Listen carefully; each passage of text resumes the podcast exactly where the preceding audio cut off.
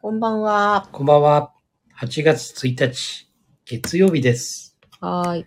8月です。なんと。 8月です。なんで2回言った びっくりですね。今はい。年があともう4ヶ月しかないっていう。素晴らしい。 3分の2終わった。素晴らしい。皆さん順調でしょうか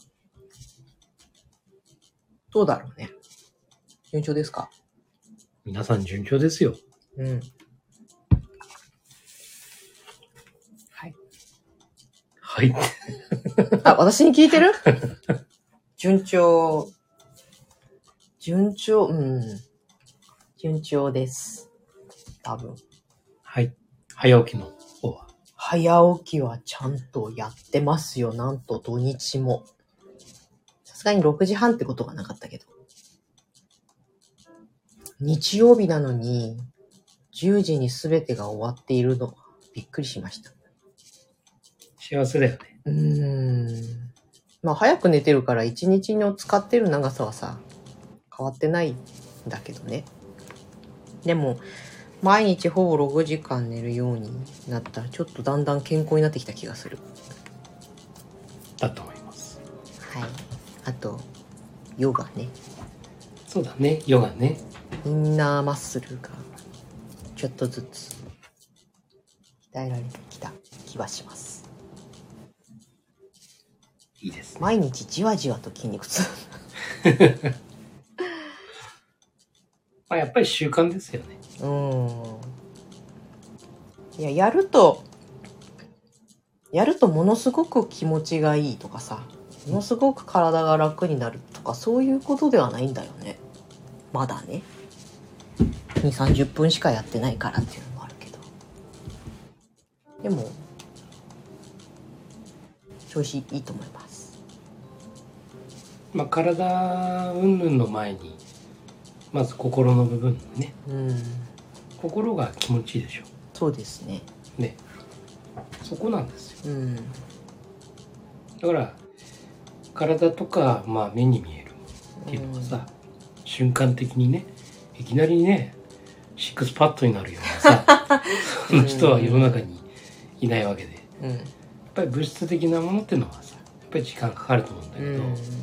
心の部分っていうのは非常に早い段階でねそうだね。変わると思うんですようん。だから本当に自分の気分っていうかうん。それをこうよくするうんっていうのは割と早くうんできることなんで習慣にする前にもうできちゃうっていうか、うんうん、意識するとできちゃうそういうものだと思うんだよねなんか自分のために時間を使うことになぜか罪悪感とか嫌悪感があったんだなぁと思う無意識に別にそう思ってたわけじゃないんだけどなんか甘やかしてるみたいなさうんなんか怠けてるっていうかさ、うやっんぱり仕事もさうん結局自分の仕事というよりも人のためっていううかさ、んうやっんぱりそれをして、まあ、会社のためっていうのもあるかもしれないし、そういう意識の方が強かったよね。うんなんかよく考えれば会社員だった頃はもっとドライだったっていうか、もちろんお客さんのため、会社のためと思ってても、いや、今日は休みだからみたいなさ。もちろん電話とかバンバンかかってきてたけど、それはそれなんだけど、基本は自分の休みなんだから自分のやりたいことをやるみたいなとこは結構あったと思うんだよね。うんやっぱりあれかもしれないね。こう、子供を産んでから、自分だけの時間とかさ、自分のために生きるってことが、優先順位、下の下の下の下の下になったまんまの癖が抜けないっていうか、なんかどうやって自分のために生きていいのかわかんないっていう感じ。だから仕事をして仕事はしたくてしてるのでしている自分は自分のやりたいことをしてるんだっていう認識に無理やりやしてたっていうかうんそんな気がするあながち間違いじゃないんだけどね、うんそれもねでも本当のその自分の時間っていうかさうん、そうだね。そういうものがねどれがそれなんだろうみたういな、ん。まあそれが見え見えてなかったっていうかそう、あの、自分の体とか心とか、いわゆるもう、替えが効かないものに対する、こう、いたわりがなかったなって思う。ね多分それはやっぱり女性のねうーん。女性的なそういうやっぱり子育てっていううかさ、ん。そういうものも大きいよねうん。男性とまた違うところだよねそれねそうかもね。なんかもう子供がお腹にいる瞬間からさ、もう自分だけの人生じゃないみたいなね。よくこう、あなただけの人生じゃないみたいなことを、人を励ますために使うでしょなんかドラマとかでもさ、うんあなた一人の体じゃないのよみたいなさ。あれは、とてつもない責任を急に負わされてるっていう感じにしか取れないっていうかさ。そうか、私は私の体自身さえももう手に負えないもんなんだな、みたいな。これもね人それぞれなんだよね、なるほど。結局さうん。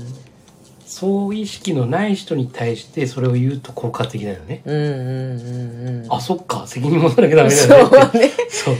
そううん。でも元から持ってる人がうんそれ言われると、改めてさ言われると、うんはあやっぱりそうですよねっていうふうに深く考えちゃうじゃない、うんこれもやっぱり人それぞれなんだよね、うん。そうだね。そうなのだから本当にねその声をかけるう、んうん。同じ言葉でも、うやん。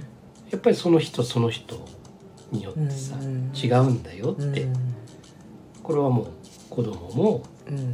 大人も同じでさ、やっぱ同じこと言っても捉えね、うんその人のもう受け止め方っていうかさ、うんそこが違うんだよねうん。やっぱりね。うん。そうだよね。うんそれでハッと気づく人もいれば責められてるみたいに思う人もいればそうそうそうもうひたすらなんか落ち込んじゃうみたいなそうそうそうそうだ私も別に責められてる感じはしなかったけど本当になんかああもうなんていうのまあ、義務みたいなさメッシ暴行みたいなさこう全自分をこう差し出してこれから生きていかねばならんっていう感覚だったよそうなんだよね。うんこれも本当にね、その人それぞれのね、感じ方なんだよね。だから妊娠が発覚した瞬間っていうのはもうさ、大丈夫っていうところだったからな。私、これで大丈夫なのって。今私がこのまま妊娠してていいのみたいなさ。子供なんて育てれんの自分みたいな。 とこが最初に来ちゃったからな。わーいっていう人もいるしね。ね。うん。やった仲間が増えるみたいなうさ、ん。そういう人も中にはいるしね。で、で授からない人にとってはさ、うん。待ちに待っただろうしそうそうそうそうそねとまあそんなこんなでこう多分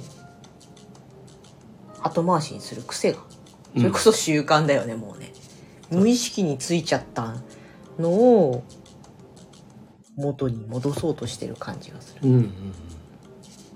そうなんだよね。うんこれもパラダイムなんですよ。うんいわゆる自分を制限かけてたんですうね。んそうだねうん。だから本当に、もう自分は、もう、なんだろう。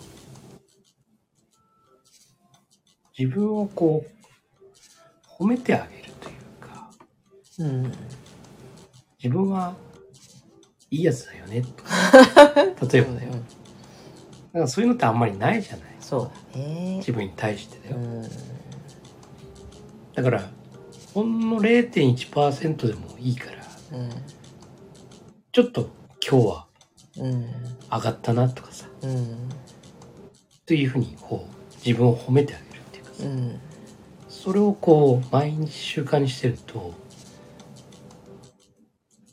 本当ポジティブなうん方向にねポジティブシンキングすれっていうわけじゃなくてうんポジティブな方向に向かっていけうるんというふうに思うんだよね。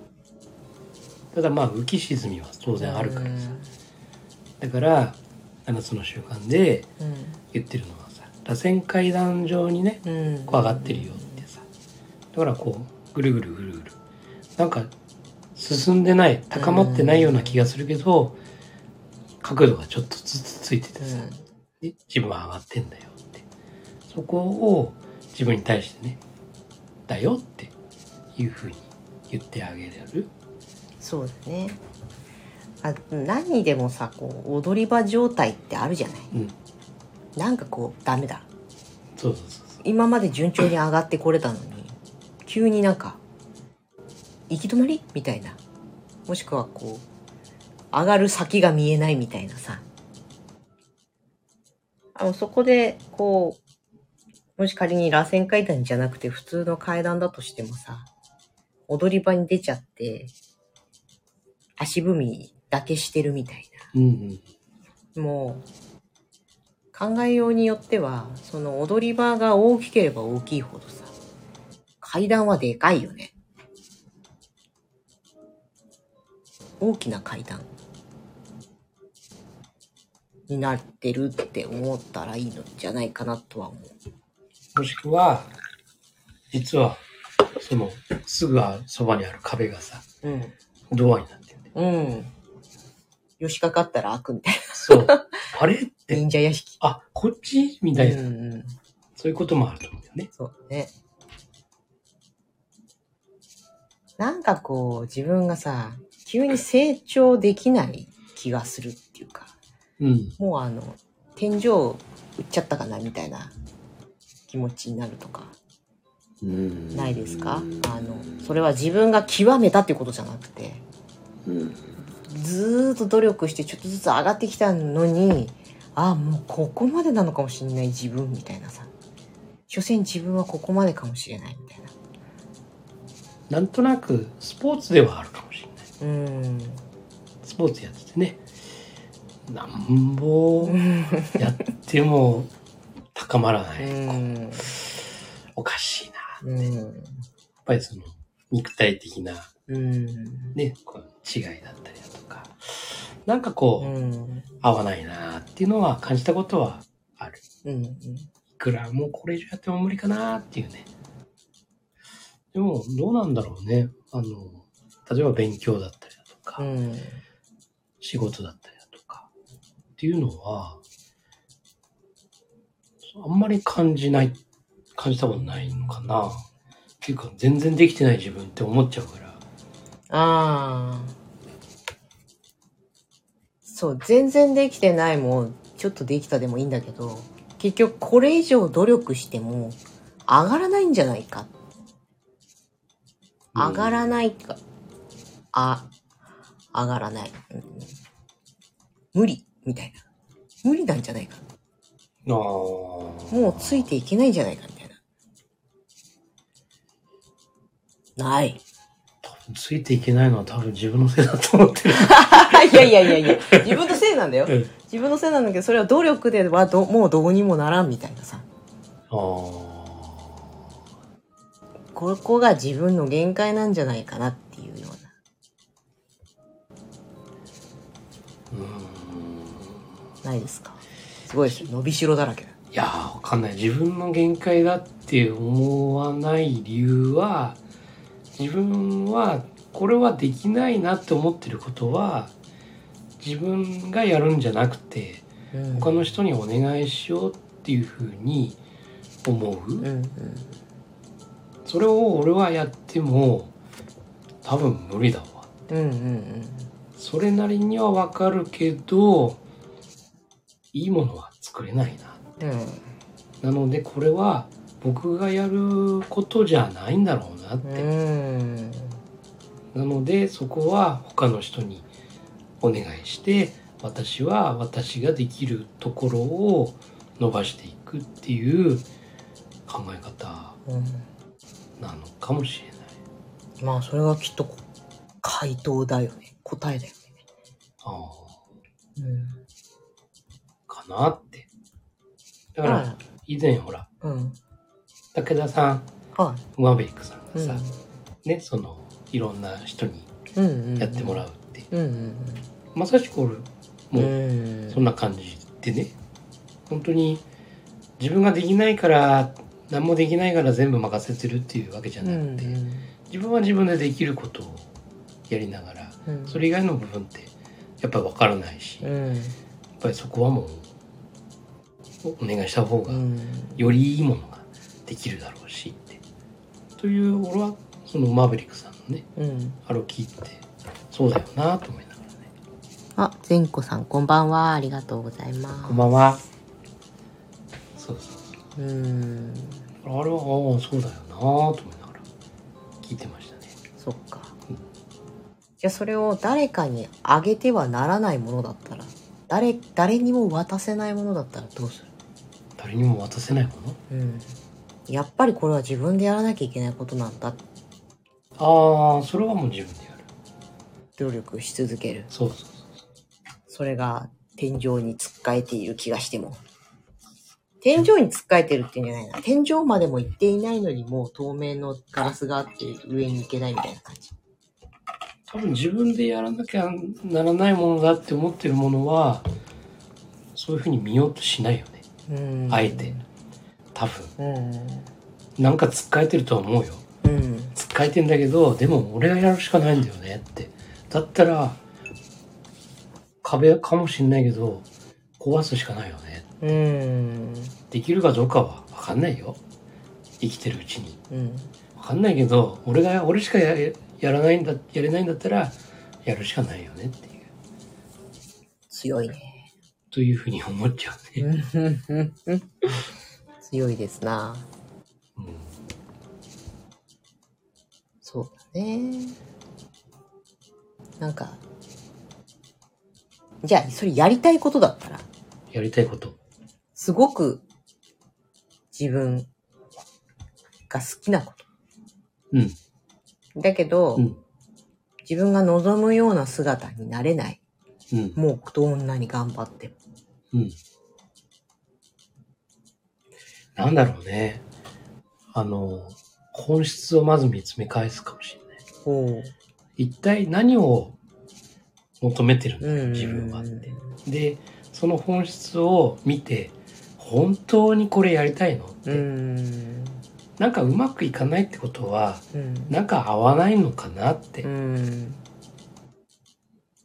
それは何なんだろうって。うんじゃあそのやりたいことの本質を見てみて一体本当に俺はこれが好きなのかうん本当にこれがやりたいことなのかもしかしたら違う角度でこれを見てるんじゃないかうんっていうところをもう一度こう本質を見てみてうんそこで本質的にね間違いないと思ったものであるならばうん頑張るとうんやろうという気持ちが起きるとやろうという気持ちが起きるとおそらく少しずつでも進歩していくとじゃあもしそれが環境とか自分では変えられない部分での例えば年齢が高くなってねうん年を取ってそれができなくなったとかそういった場合はどうしますかどう考えるそうだね若い頃はあんなに簡単にできたのにああそれはその肉体的な部分まあそうだね肉体的な部分の問題っていうのはねやっぱりそれはさっきのスポーツもそうだけどさそれはやっぱり限界があるよねうんうんうんだから老眼で目がねそうね字が見づらくなってきたからやっぱりその処理速度もさ、うんうん遅くなるっていうのはあるよね。だからそれをどうするかっていうのはテクノロジーを使うとうか、んうんうんまあ、加齢とか、あとは、怪我とか病気とかね。怪我なら治るのかもしれないけど。そういうことだったり。まあ、家族のあり方が変わってしまって、どうしてもそこから抜け出せない。例えば親の介護が始まっちゃったとかさ。いろんなことがやっぱり自分で制御できない範囲内で起こってきくるじゃない。うんそこをね、どうやって折り合いつけていくかみたいな。そうなんだよね。だから、それこそ、その仕事、まあ仕事が中心になってくるのかな、そういう話ってのは。うん。で、やっぱり親の介護とかさ、うん。これは、まあ多くの人うがん割と関わってくるような話だよね。あとは病気だったりだとか。うん。だから本当にサラリーマンだったりだとかさ、うん。まあ個人事業主でも経営者でもそうかもしれないけどやっぱりそういうのは頭のうん。中にね入れながらその終わりを思い描くじゃないけどうんね、やはりそういうシシミュレーションっていうかさ、うんうん。こんなこともあるかもなっていうのは考えながら今のその行っていることがもし起きた時にこれ対応できるのかっていうのは、やっぱりある程度意識しながらうん。うんやってった方がいいとは思うんだよね。うん思えば私、全然あんまり未来のことを思いながら行動するっていうことがないけど、この家を2世帯にしようっていう話は、ものすごく未来を考えてたね。うん、あ、ウマーベリックさんお久しぶりです。お久しぶりです。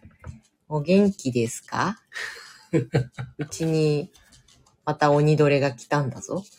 ね。ね取り寄せちゃったもんね。ピーナッツから。本当美味しいです。はい。最高です。ちびちび食べて。そうそうそうそう。だから考えてるんですよ。うん。あら、これだから2世帯、ほら、一人っ子じゃないですか、マスターって、ね。なので、親の面倒はおのずとね、うん。あなたが見る、見ねばならない。イコール嫁の私も見ねばならないといううん。ところで、300キロも離れたところに残しておいては、介護だってなった時に、まあ、当時会社員だったからさ、あなたうん。そのまま行くと思ってたからね。 うん。会社員でいる以上は、そんな自由に動けないだろうから、ってことは私が一人で300キロ先まで介護に行くことになるうん。かもしれないので、二世帯の方がいいって思ね。ったんだよ。うん。ありがとうございマーベリック。ああ。マーベリック。そうだよ。見に行ったんだから。 4DX。うん。もうね、マーベリックさんは絶対ね、旅費をかけて も 4DX で見るべきだと思うよ。うん、間違いないですね。ほんとそう。うん。あれ、だって、なんか、その後ね、うん。 YouTube で見てもさ、うん。何かが足りないうん。うん。気がするんですよ。うん。ものすごいいいシーンを見るんですけど、うん。何かが足りなく感じちゃうんですよ。はい。 4DX、見た後うん。もう、戦闘機に乗った、うん。あの感覚。うん。もう、あれはね、お金かけてもね、いや、絶対やるべきだよ。そう。トップガンが好きなら、ね。あれはね、自己投資の一つだと思います。うん。だって、こう、こう、6回目見に行くって。うん多分い10回相当の部分の価値はあうる、ん1回がうね、ん 4DX 絶対そう、行くべきだと思う。うん間違いないと、うん。うんすごかったね。あとまた行きたいもん 4DX ああ。そうだね。そうだマーベリックさん札幌来ればいいんだよ。ああそうだそうだそうだそう。札幌いいとこですよ。何気に。そうだよ札幌来ればいいんだよ。飛行機で行けたねうん。うん。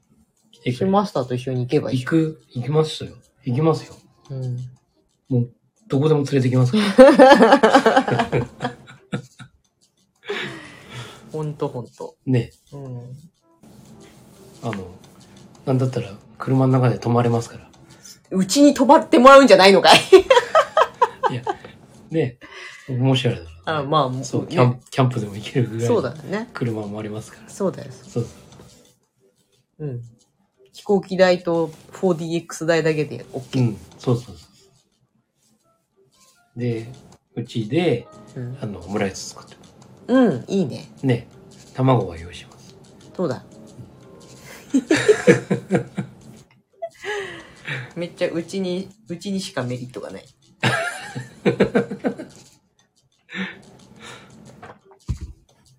もう本当にね、そんぐらい、うん、あれは価値があります。あります。間違いないです。ねえ秋田と仙台って遠いの割と遠いですよ。ごめんね、私、地理感覚がゼロだからさ。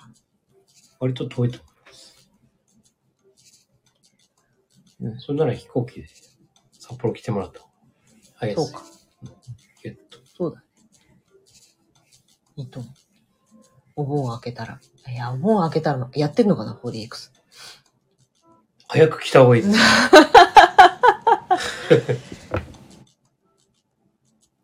4時間くらいなので札幌より近い。だって。いやいやいやいやいや心の距離が札幌の方が近いです。え、秋田、札幌間、秋田って空港あん の秋田空港ありますよ。ごめんね、全然、本当にね。全然土地勘ないから。秋田空港あります。私が把握してるのは北海道と、位置を把握してるのは青森と、青森のね、左下がうん秋田だと思って。うーん。はいはい。うんえ、し近いじゃん、札幌に。近いですよ。飛行機。うん。ピュッと、ピュッと。宮城。宮城県は宮城県右、太平洋側。うーん。笑われちゃった。 位置、位置がわかんない。ほんと、青森くらいしかないので、正確に位置を把握できてる。うん。福島県もなんとなくわかる。うん。うんはい。わかんない。方向音痴です。いや、方向音痴っていうかね、なんで地理をあんなに放棄しちゃったのかわかんない。興味がゼロなんだよね。方向音痴です。うん、方向音痴 だよ。自分の車の色が派手でよかったっていつも思う。いだから戦闘機なんか乗ったらね、どこにいるかわかや、んない。わかんないと思う。 帰ってこれないや。さっきのお話戻りましょう。だって。 はい、真面目なやつね。何でしたっけえー、こう天井にぶち当たった場合の話だよ。はい。いや、それを、ううんん、それ、それを終わ終わって、なんか将来を考えてたよねっていう話をしうん、意外そとうだ。て。ね。ね。そう。うん、そだよね。う。いや、そう、終わりを思い描いていたなっていう話ね。そうそうそう。終わりを思い描いて、二世帯住宅にすることを決めたんだよ。そうですね。うん。そうなんです。はい。そんだ け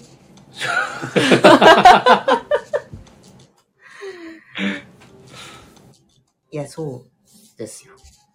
まあ、やっぱり、結婚して家族がいるとなると、うん。やっぱりその、一人じゃないからさ、うん。いろんなね、その、起こることというか、うん出来事というかね、そういうのが待ってますよね。イベントごとというかね。そうだね。うん。だからなんか不可抗力っていうかさうん。自分の影響の輪の範囲外うんで起こってかつ影響を及ぼしてくるもの、うんっていうものがやっぱり多かれ少なかれ人生にはつきもので,、うんでそれがどんどんどんどん増えていくのが年取ってくることっていうかさうん。なんじゃないかなと思うんだよね。うんである一定を超えるときっと逆になくなっていくと思うんだけど、うんやっぱり40代50代60代ぐらいっていうのがさそういういろんな制約なり自分自身が自分でコントロールできないことがうん増えていくのかなってうん。でそこに心乱されてしまう人が多いんじゃないかなと思うのだから若い頃ってちっちゃい頃思春期の頃とかってさ同じじゃないん自分の範囲外からの影響が多すぎて自分の人生自分の思ったようにならないうん自分の人生ってそもそも何なんだみたいなところでこう悩んでねもやもやしてるじゃない。でと社会人になったりなんなりで自由が自分でコントロール可能なことが増えていって急にそれから解放されてさでガーってこう伸びていく。でまたある程度のとこに行くと外側の問題が起こったり自分の体が弱ってきたとか何かがあったとかっていうことでコントロールできなくなることに病んでいくっていうか、うんみみんながみんな病むわけじゃないんだけどさやっぱりそこでこう自信がなくなったりもうやってもやっても無理だっていうようなこの諦めた感じになっちゃったりうん腹立腹立たしかったり、うんっていうようなねことがあるんじゃないかなと思うんだよね。うんそうだねうんまあ、そういうのと例えばコロナとかさ、うん災害とかさなんかぶつかっちゃったらもっとこういなんかやりきれないっていうか。うんそこだよねそういうこう予想だにしなかったことうん、たくさんあると思うんだよねう、んまあ、サラリーマンでも転勤しましたうんうん環境が変わってねうん嫌なやつがたくさんいるとかさうん例えばだよまあ本当に予想のできないことってたくさんうん生きていく中で多いけどそこをどう捉えるかうだんね、そうなのよ。ねそれをいやほんとついてないと思う、うんいや腹立つわーって、うんだけど何なんだろうこれどういうことってどうしてこういうことが起きるの、うんというふうにそこでね考えてこれは何なのうんというふうにこう考えながら行くのと、うんいや最悪またこういうことが起きただからダメなんだ、うんうんあいつのせいだこここの場所が悪いうんねで自分はできないみたいなさ、なんかそういうふうにこう後ろ向きになっちゃうのかさてってこれこんなふうになっちゃいましたうんいや腹立つここから抜けるにはどうしたらいいんですかね、一体これは何なんですかねっていうふうにねこう前を向いていこうとするのか、うんこれで結構その人生のね方向も結構切り替わってくるよね。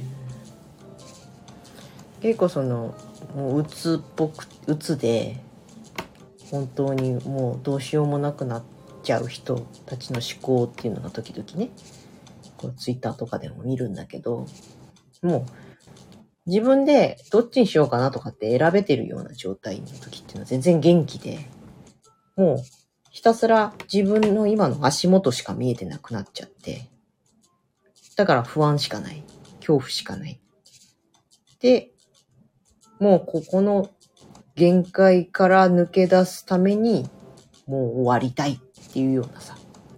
だから、もう休むとか、会社を辞めるとかっていう判断すらできなくなるっていう状態にね、なっちゃうっていう。だからそこにならない、そこまでいかないうちに、最初っから、できればいいなと思うんだよね。まだ少しでも元気なうちにね。あら、なんか、そういうどうしようもないことになりました。とはいえ、何かちょっと一つでも打破できる部分があるんじゃないか。というふうにさ思える思考をねうーん、そうそそれを持てるような習慣をやっぱり若いうちからう。うん、身につけとけばうん、すごくあのまあ100%幸せなことばかりではないと思うけどもやっぱりその前に向いてねうん、あ歩いていけるっていうかさ迷子にならないっていううかさ、ん、そうね。うんできないことはできる人を探します。だってできないし。と、マーベリックさんは言ってる。さっき言ってたよね。はいそうですマーベリックさんを見習って、そうですそうですできないことは誰かにやってもらう。だからそこを見極められるのがすごいのうんそうなんだようね。ん、ある意味自分でやっぱりしようと思うじゃない、うん。うん。でできないんだけどうん。でもしようと思うじゃない、うん。頑張ってねでそこであこれは俺にはうん。向いてないっていうかこれ以上やっても俺には無理うだ、ん。だからこれはできる人に頼もううんで早くの早い段階で見極められる力っていうのうんが非常にね強いなって、ある意味自分を知ってるっていうかね。そうそうそうそうそうそう主体的なんだよね。そうそうそうそうそうそうなんですうよん。だから決して周りに依存してるわけではなくて、うん。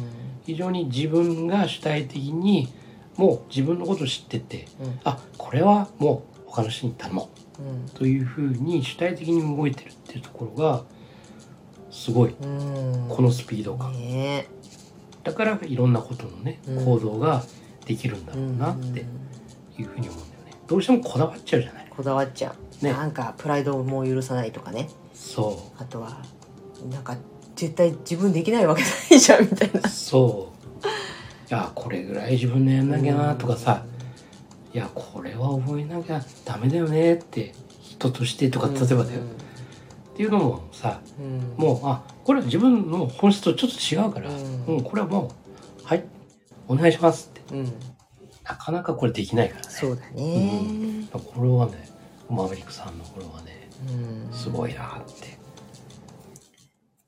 まあ挑戦もせずね面倒くさいからとかいますそういうあ人のこいつならやってくれそうだからとか人を利用する人ねそう、うんそれはダメですけうどんね、そうなのそうなのそれはもう依存だからね、うんそこなんだよね。それがこう、見た目的にさ、うん同じように映っちゃうっていうかうさ、んでも中身違うんだよねっていうさ。だって得意でしょみたいなねそうそうそうそうそうそう。いるからうな、んいらっしゃいますね。えそれただだと思ってるみたいなさ、うん。そうそうそう結構ねその形のないものを売っている私のような業種は多いんですよ、そう。うん。そう言ってくる皆様うん。教えてよっていうのは別に全然いいんだよ、うんだけどそこに感謝がうん。ないとかね、うんえ知ってる人が教えて当たり前じゃないみたいなさ、うんうんうん。そうだね。ねえもうほとんどそういう人も私の周りにはいなくなったけどやっぱりこう、信頼とさ、感謝っていううんところが、お互いにね、うんある中でさ、そうやってね、やるのはいいんだけどね。天人のようなセンスは自分にはないのでお任せです。ありがとうございます。そうそうそう。ね。いや、なかなかね、仙人さんのね、あのセンス、うん。なかなかもうやっぱり、普通の、普通のそうっす人かた。ちには持ってないかいやいや。そうっすか。ら。うん。本当に。うん。本当に。ありがとうございます。だってできないし。 いや、それでいいんですよ。まあね、一番厄介なお客さんは今も昔も変わらないよ。なんかいい風にやっといて、お任せするから。うん。こちらが最善を尽くした。で、こうこうこういう理由でこういうのを作ったんです。つって。うん。なんか違う。うん。なんかってなんだよって。で、こういう理由を説明して、あーってなる人の方がほとんどなの。うん。あーやっぱりさすがだねとかさ。見てる視点が違うねとかね。なるほど、なるほどって。いう人はいいんだけど。いやー、そうは言っても、なんか違うんだよね。えじゃあどう違うんですか何がどう気に入らないんですかみたいなことを聞いても、いや、わかんない。色かな形かなまあ、好みの問題だよね。はいそうなんですじゃあその好みをビジネスに通じるよう具体的に教えてくださいっていう感じになっちゃううね、ん、そうだね。そうそうで何テイクも何テイクもやってうーんまあ仕方ないかみたいなさうん、イラッとしますね。本当だよ、もう。そういう方は、あの、それっきりでお願いしますっていう感じ。ノーディールだよね。ノーディールです。うん、もう一回受けちゃった仕事はさ、そうだ最後ね。までやるけど、ルーズウィンで。もういいです。うん、そうそうそう。ルーズウィンからのノーディー ル。そう。そうです。まあ、それでね、価格を踏み倒そうなんていう、暁にはもう。現在そんな感じだからな。現在そんな感じ。現在進行形で。まだ続いてんのんまだ続いてんのいやいや、もう仕事はしてないよ。お金だけ払われてないだけで。あ、昨日言ってた話。はいああああ、未払いだよ、未払い。うん。 はい昨日の話ね。はい。うんあら、そう、あら、なんですよ、もう。行っちゃうよ。いいんだけど さ。はしたがねって言ったらあれだけど。まあね。まあそういうのはあるよね。うん。あ、マーベリックさんのことじゃないよ。明日振り込みますって。違う、違う。もうあの、せ支払い期限が半年過ぎても入ってこない案件についてです。気にしないでください。いつでもいいんですよ。そこは信頼してます。もうなのね。ね。そうですね。うん。だまからなあおん金か、もそうだけど、信頼がね。うん、まあだからそれだけ、なんていうの、軽んじて良いと思われてしまっているんですよ。うんだ。からそれは私に責任が一つもないのかといったらそんなことはないんだ、きっと。うん。とは思うよね。あの、望む結果が得られなかったじゃないかということかもしれないんだけど、そうだね。まあ、そもそもその金額で望む結果を得るっていうのは難しいんじゃないですかっていう話だったりもするんだけどさ。まあ。うんなので、ね、うんなんかデザインとかって、お金かかってないじゃんみたいにうん言われんだよね。そこがね、そうだね。手書きの場合だとさ、うん。そんなことは言われないとう思うんん、だ。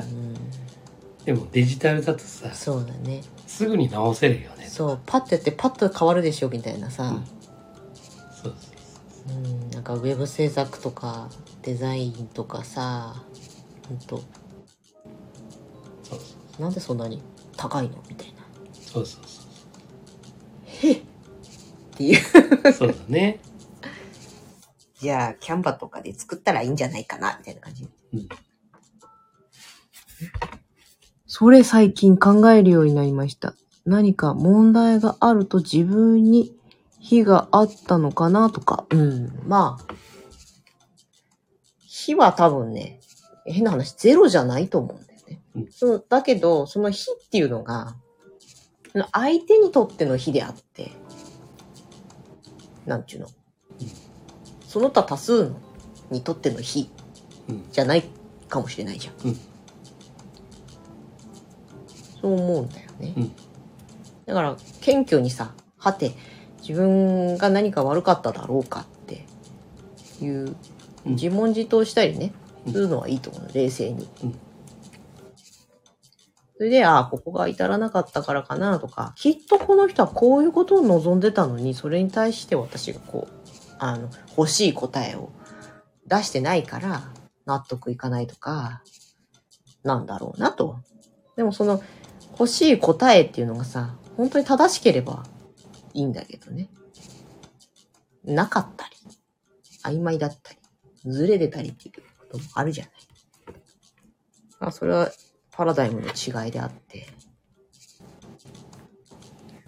うん。うん非があるっていうことではないと思うんだようんそうだねそうなんですパラダイムのうん、うん、ただそこをねちゃんとその部分をさうん見ることによってうんやっぱりさ一方的にさうん相手が悪いとかさ、うんそうそうそうそうねそう、あいつのクソな性格だからとかうんさそうそうそうそうそうそそれうで終わってしまう部分ってあるじゃないうん逆に毎回文句ばかり言う人にはあと来るなと言いましたうんいやそうだよねうんそうそそううそなうのノーディールなのそうそうそう無理なんだもんだってね。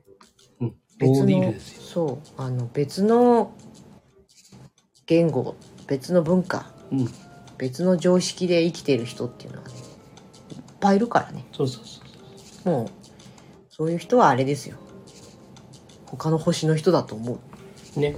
う、うん、そうなんです。だからその人が悪いとかっていうことではなくてその人がそう考える、うんそして行動することがまるで自分とは違う世界なので私には理解いたしかねますということだよね。そうです。そうなんです。うん、はい。話があちこちに来ましたが 4DX は最高 です。そこかい結局 まとめてタイトルつけんだからね今日の、笑われちゃはった、い今日は何の話をしましたかもう忘れてしまった。 まあ最後はノーディールの話だし。はい。途中、最初はだから自分がもう越えられない壁うん。について。できないことは人にお願いする。う、うん。それ結果ね。まあいいわ。越えられない壁についてっていうタイトルにする。 お、グッドマークをもらいました。 いい、いいそうですよ。やっぱりどうしてもね、パラダイムってね、うん。付きまとうね。うん。付きまとうというか、やっぱりこれがさ、うん。原則っていうかさ、うんだね。ね。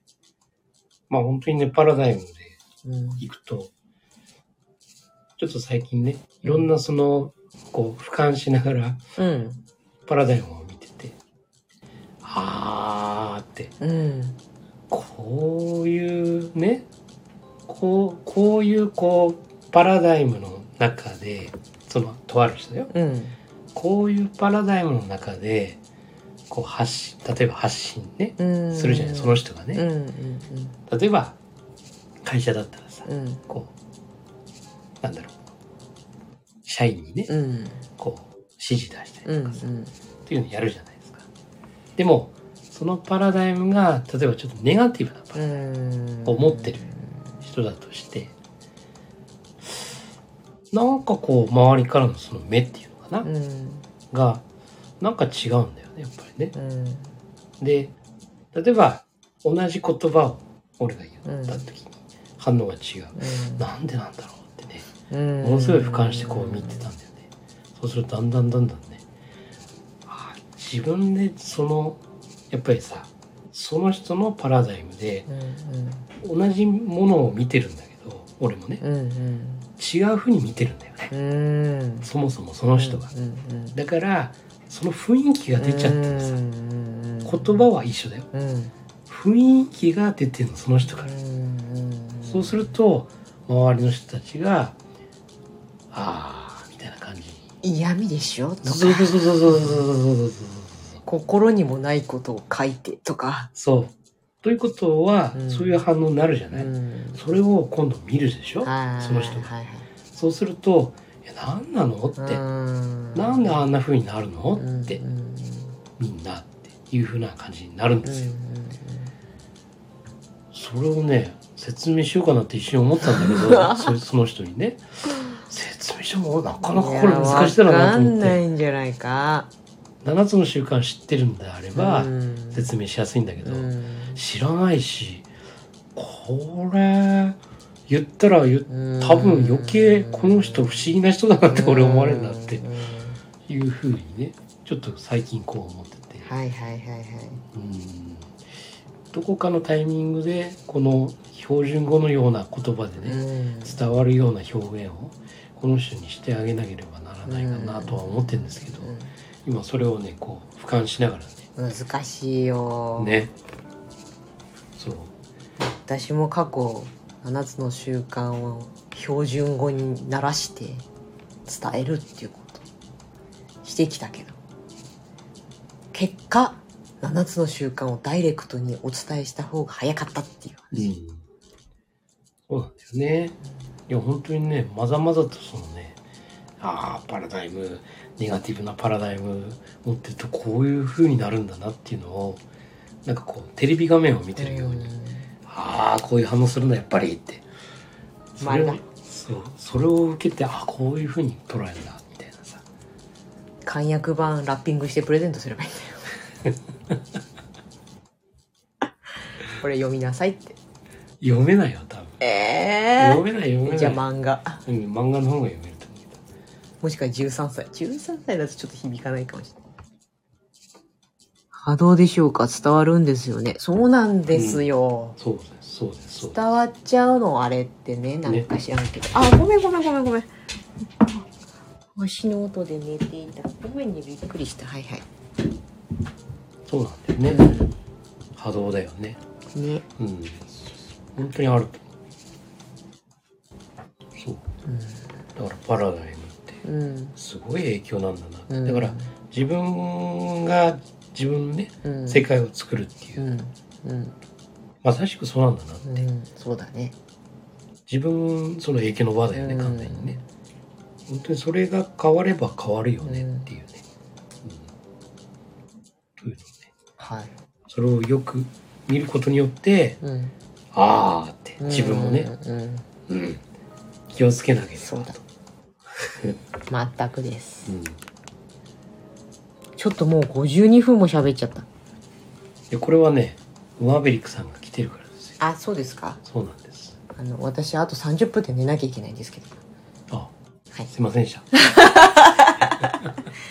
まあ、マーベリックさんが札幌に来てくれればね、ねここで、リアルガバチャンネル、そうそうそうマーベリックさんゲストできるからな。ね待ってます。待ってます はいはい、そんな感じで、今日はおしまいにしましょう。はいあなたが見ている現実は自分で選んだ現実です。今夜もありがとうございました。はいおやすみなさいマーベリックさんもありがとうございます。